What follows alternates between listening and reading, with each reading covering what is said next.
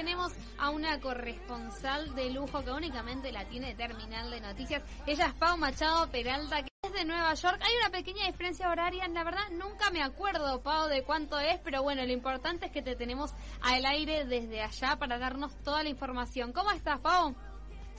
Muy bien, ¿ustedes? Bien, todo bien, por suerte. Bueno, acá en la mesa me acompaña Sabri, Facu, CL, que también te están escuchando. Y bueno, queremos, eh, antes de ponernos a hablar de una noticia que la verdad entristece muchísimo, saber que siguen pasando estas cosas. ¿Cómo estás vos? ¿Cómo estás pasando todo tu, estadía en Nueva York? Bien, bien, bien, súper. De, la diferencia horaria es una hora, o sea, depende de si estamos en horario de invierno o de, o de ah. verano. Lo corren según eso en alguna estancia del año son dos, ahora es una, así que ahora es más o menos las 20, 23. Excelente, bueno, es un buen horario para vos. Me gusta estar en un bar o algo para, digamos, mostrarles un poco del entorno, pero bueno, no tengo eh, datos, así que... Es terrible aparte, encima... Eh, es, difícil después allá conseguir wifi, viste, no, no tenés en todos ah, lados. Ah, sí. Sí, es, es difícil eh, tiene mucha clave. Ah, eh, y sí. No te largan nada gratis. No te largan no. mucho gratis. No, eso, no, eso, olvídense. Nada, nada, nada es gratis. Tomas una bocanada de aire y son, no sé, 5 dólares. O sea, claro. Así sí, es. Sí, sí, Así es. Bueno, pero Pau, bueno, lamentablemente tenemos que hablar de una triste noticia que aterrizó en, en Nueva York. Hablamos de eh, un intenso operativo que al final ya tenemos entendido que detuvieron a Frank James, el acusado del tiroteo en el subte de Nueva York, ¿verdad? Sí, así es. Aparentemente eso es lo que están diciendo las noticias. Eh, así que bueno, la verdad es que hasta, hasta ayer estaba viendo las canales de noticias y lo que se hablaba más o menos por la calle y no, lo que parecía muy raro es que ellos no podían identificar quién era la persona, teniendo incluso cámaras en el subte y en teoría en la situación en la, en la que pasó eh, no funcionaban en ese momento, entonces era todo un operativo de, poder encontrarlo. Eh, durante todo el día hubo mucho policía dando vueltas, escuchaban muchas sirenas, es una ciudad donde por lo general tenés sirenas dando vueltas, pero ayer estaba como bastante intenso. Eh, así que sí, bueno, finalmente, por suerte, porque también eso Entiendo que tal vez a ellos no, porque lamentablemente es una sociedad que está como bastante acostumbrada a este tipo de cosas. Eso te iba a decir, Pau, la verdad que es eh, hablar eh, en Nueva York, en Estados Unidos, básicamente hablar de actos así, de vandalismo, terrorismo, eh, ataques y demás, es moneda corriente, como bien vos decís, y es totalmente raro lo que nos estás contando ahora, justo en el momento del ataque no funcionaban las cámaras y con todo ese operativo tan extenso que se dio finalmente, bueno, lo pudieron agarrar al acusado, pero esto de que no se está haciendo analizado el caso como un acto de terrorismo, sino como un homicidio. sí, como un homicidio. Eh, sí, es lo que ellos justamente, o al menos la, gente con la que hablé que cuestionaba, es como, ¿cómo puede ser? Tenés cámaras en toda la ciudad, este, te están monitoreando todo el tiempo a, lo grande hermano, ¿cómo puede ser que pasó esto y no haya ningún registro de, digamos, de, esta persona, ¿no? En, ese preciso momento. Eh, es raro. En contraposición a eso hay otra, otra, otra cosa como bastante loca, si quieren llamarlos, que por ejemplo yo hoy a la mañana estaba en videollamada con una amiga y automáticamente me entra un mensaje, tipo un push, una, notificación push al celular donde decía mensaje urgente, que ya lo habían identificado, mostraban la foto eh, y todos los datos del tipo por si alguien lo veía en la calle y bueno, fue así que lo pudieron identificar. Eh, así que están, están Había escuchado esas dos contraposiciones. A, a, un influencer em, que contaba esto, ¿no? Que en realidad ella lo que contaba era el tema de si se perdía un, niño, había una desaparición, cómo rápidamente se informaba a la comunidad. Ella contaba precisamente en un barrio eh, que era como más em, cercano eh, pero cómo se avisa rápidamente a la comunidad como para poner al tanto de algo que sería bueno que, en Argentina también suceda. Entiendo obviamente que lleva todo un proceso, eh, pero es un, es un buen recurso para tener a todos los vecinos alertados, ¿no? Informados también. Está, está buenísimo. A ver, uno viviendo en Argentina, de verdad es que es bastante, de repente estás hablando como si nada y te llega un mensaje y decís, ¿cómo mira tienen mi, perdón, cómo tienen mi número? ¿Cómo saben, no? Pero eh, eso es una locura.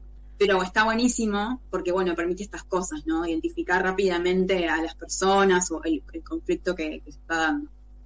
Eh, y en referencia a, cómo se vive, por ejemplo, ayer estaba hablando con, unos, unas personas, unos amigos en, un bar, una, una chica era de acá, y ella justamente decía esto, es como, esto es, vivimos en un nivel en donde, está bien, no pasa siempre, pero vos sabés que la posibilidad de que de repente estemos tomando algo y venga alguien y nos pegue un tiro en la cabeza existe. Claro. Eh, y eso es, eso es un montón. Yo les preguntaba en referencia a, qué lo podían, eh, digamos, adjudicar. Y ella me decía que había mucha gente que se cae del sistema, y más después de la pandemia, muchísima más gente se, se cayó del sistema, y hay gente que verdaderamente en cuanto a lo mental está, está, está muy mal y no tiene ningún tipo de, contención. De hecho, contaba un caso que es, por ejemplo, si alguien es adicto y de repente va a un centro de rehabilitación, no te, no te toman, no te hacen el ingreso si vos no estás drogado en ese momento. Mm, eh, entonces, este tipo de cosas explican un poco estas, estas eh, situaciones. Y lo que ella me comentaba también es que una semana antes, en, una estación, una, de las estaciones de trenes más grandes de acá, estaba comprando un ticket normal como para viajar y, entró un hombre eh, gritando que los iba a matar a todos, que los odiaba a todos. Eh, y automáticamente, bueno, la policía ahí pudo contenerlo, se lo llevaron. Pero bueno, son, son cosas que, pasan. Mm. Claro, es increíble cómo tiene normalizadas este tipo de situaciones. Estábamos hablando recién de que existe eh, no sé si es una aplicación o, algo que te notifica cuando suceden este tipo de casos para que estés alerta y demás, pero al mismo tiempo, esto que vos estabas contando de para entrar a un centro de rehabilitación si no estás drogado, no entras, ¿cómo se hacemos una contraposición, ¿no? Te tengo alerta de este lado, pero del otro lado no hay una contención, no hay una ayuda socioeconómica, psicológica y demás que ayude a esta gente y a que no sucedan más este tipo de cosas donde muere gente. Sí, sí, sí. Es que a mí me impresionó escucharlo, pero ella me decía, o sea, yo tengo gente cercana a la que le pasó, es esto, o sea, vos vas y estás limpio, y decís, no sé, ¿hace cuánto que no te drogas? 20 días, bueno, no, no te podemos hacer el ingreso porque tenés que estar sí o sí drogado para, para entrar. Eh, de la misma forma que las, las ayudas psicológicas, sociales, que por ahí en Argentina hay más acceso a eso, acá no, y también es una sociedad que es muy individualista.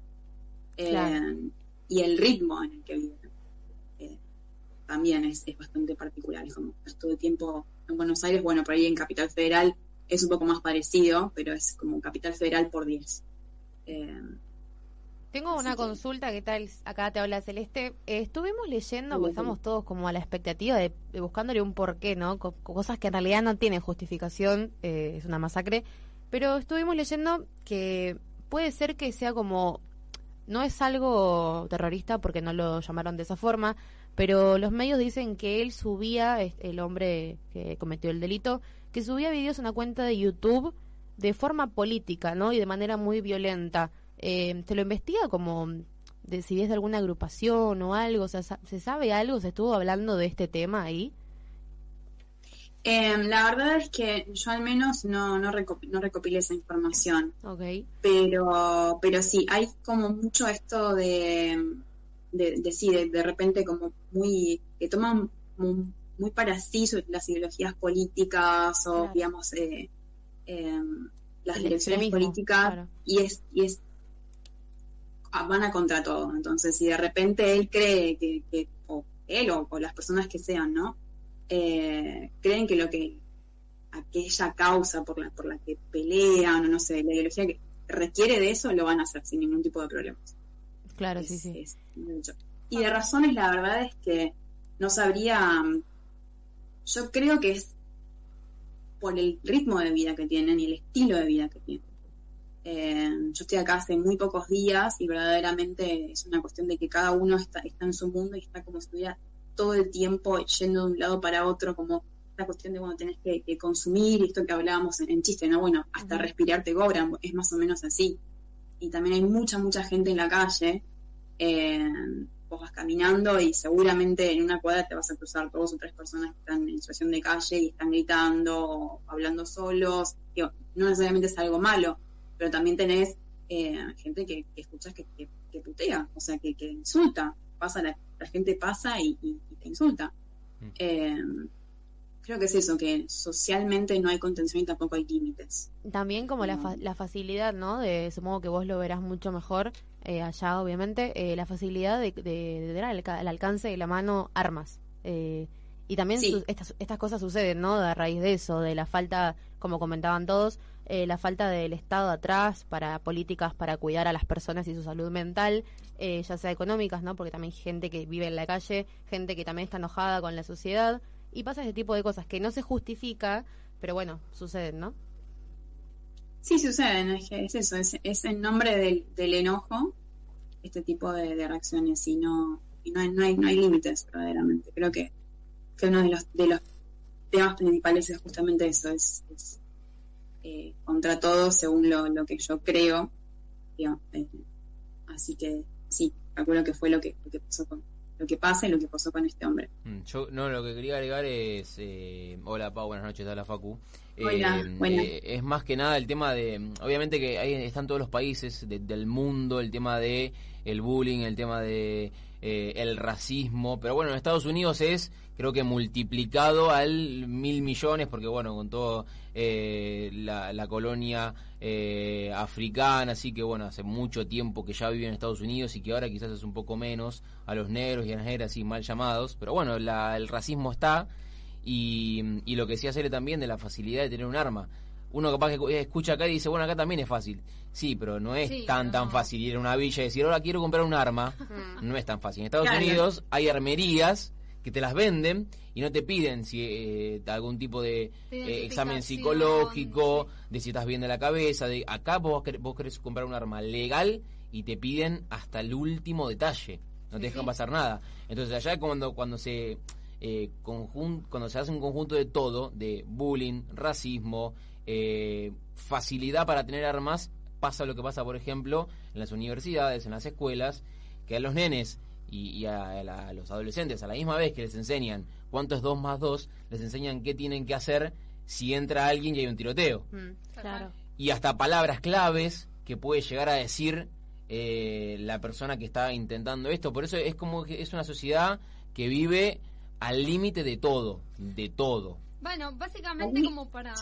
Sí, sí, Pau. No, no, no, sí no, que para, para informarle a, la gente, estamos hablando de que en el día martes a las 8.30 en plena hora pico, como para resumir un poco la noticia, eh, se había lanzado una granada de humo y arremetido los tiros en una estación de Brooklyn, ¿no? Esta es la noticia como concreta para estar todos en, en sintonía, que efectivamente a Frank James de 62 años, que era también lo que nos llamaba muchísimo la atención y esto quería eh, acotar, era una persona, es, o sea, no, no murió, es una persona grande ya, no es que estamos mm. hablando de, de un joven militante, como debatíamos recién, ¿no? Eh, que, que, tuvo esta actitud y bueno, efectivamente fue encontrado en un McDonald's, que, que era algo que, que también charlábamos, digo, como Pancho por su casa, como si no hubiese pasado nada en, en East Village. Em, que previamente fue detenido en otras ocasiones también, entonces también tenemos que hablar de esto, ¿no? De cómo eh, quizás sí, te, te arrestan, te, dan una condena y demás, pero al poco tiempo estás libre y no hay una reinserción social, esta gente es como también recae todo el tiempo en lo mismo. Hay todo un trasfondo sociopolítico, sociocultural y demás, donde están imbricadas todas estas cuestiones. Claro, sí, sí, sí, es eso. Bueno, eh, yo creo que el tema de la edad eh, no es un indicativo, precisamente, eh, porque lo que hablábamos ayer con estas personas es que, por ejemplo, hay un montón de, veteranos de guerra o gente que, digamos, formó parte del servicio militar y que verdaderamente experimentó eh, cosas bastante fuertes en, su vida y que después de ahí no tienen contención. Entonces es como, digamos, su cabeza está a, la, a merced de, cómo esa persona pueda, pueda procesarlo. Entonces, y hay, y bueno, hay muchas cuestiones de estas, ¿no? De, cómo pueda, digamos, pegarle a uno eh, la vivencia que tuvo. Digo, este señor, la verdad es que no sabemos, de, digamos, cuál, cuál fue su historial en, toda su vida, pero tranquilamente puede ser un caso de estos. Y no hay nadie quien, que controle, no hay nadie que hable, son cosas en las cuales verdaderamente no, no se hablan, ¿no? Esto nosotros, por ejemplo, en Argentina, no, no sé ustedes, pero es como, yo tengo a mi terapeuta y es como, lo, hablo, digamos, es una sociedad que está como bastante abierta a poder solucionar determinados temas y acá no es tanto así. Claro. Eh, creo que lo que lo que falta es eso, más allá de, la prevención, eh, digamos, policial que se pueda hacer en estos casos, también hay una cuestión de, prevención de, bueno, de contener a una persona que probablemente en algún momento sea violenta porque tiene bronca, tienen como mucho, mucha ira. Eh, es, eso. Terrible. Bueno, pero queremos salir un poco de, esta noticia porque, sin embargo, estar en Nueva York eh, debe ser hermoso y lo que queremos saber es, Pau, los imperdibles, tres imperdibles, de, sabemos que estás hace poquitos días, pero bueno, lo poco que pudiste llegar a conocer o cuál es tu itinerario de los tres imperdibles que si una persona nos está escuchando hoy y quiere bajar a Nueva York, tiene que hacer. Em, los imperdibles para mí es eh, uno de los últimos que he conocido y creo que tendría que haber conocido ni bien llegué, es eh, una zona que se llama Jumbo, que está del otro lado, o sea, yendo como para el lado de Brooklyn, en, la isla, de, o sea, la parte de enfrente de la isla esa, Para que se den una idea, es como las fotos donde vos estás eh, en la calle, como que los edificios que son en realidad como casas de tres, cuatro pisos y se ve como el puente de Brooklyn atrás, medio en diagonal, es como esa zona, la, la zona del Dumbo, ¿no, Pau? Exacto, sí. Tenés toda la, vista de lo que es la ciudad, los rascacielos y también los dos puentes, el puente de Brooklyn y el puente de Manhattan. tenés como un, pequeño espacio para poder caminar por ahí, que verdaderamente es muy lindo. Eh, creo que ese es uno de los, de los principales, ir a desayunar ahí o a merendar ahí, que fue lo que, lo que hice hoy. Después, eh, obviamente, toda la parte del centro con los rascacielos, el, el Empire State, eh, ¿Qué más? Soho, fui, hice todo lo que es la parte de Soho, Little Italy y Chinatown, que está muy bueno, están, como muy cercados uno, uno del otro. Y está muy bueno ver como esa, ese cambio, de, un ambiente al otro en, pocas es muy llamativo, sí. Sí. Y, eh, y, es muy, muy pintoresco. Eh, así que sí. No, yo creo que es una ciudad para, para venir y caminar, pero tranqui. Tal cual, Lo que tiene de bueno es que también los subtes, que no pasa acá en Argentina, es que los subtes te llevan como de lado a lado.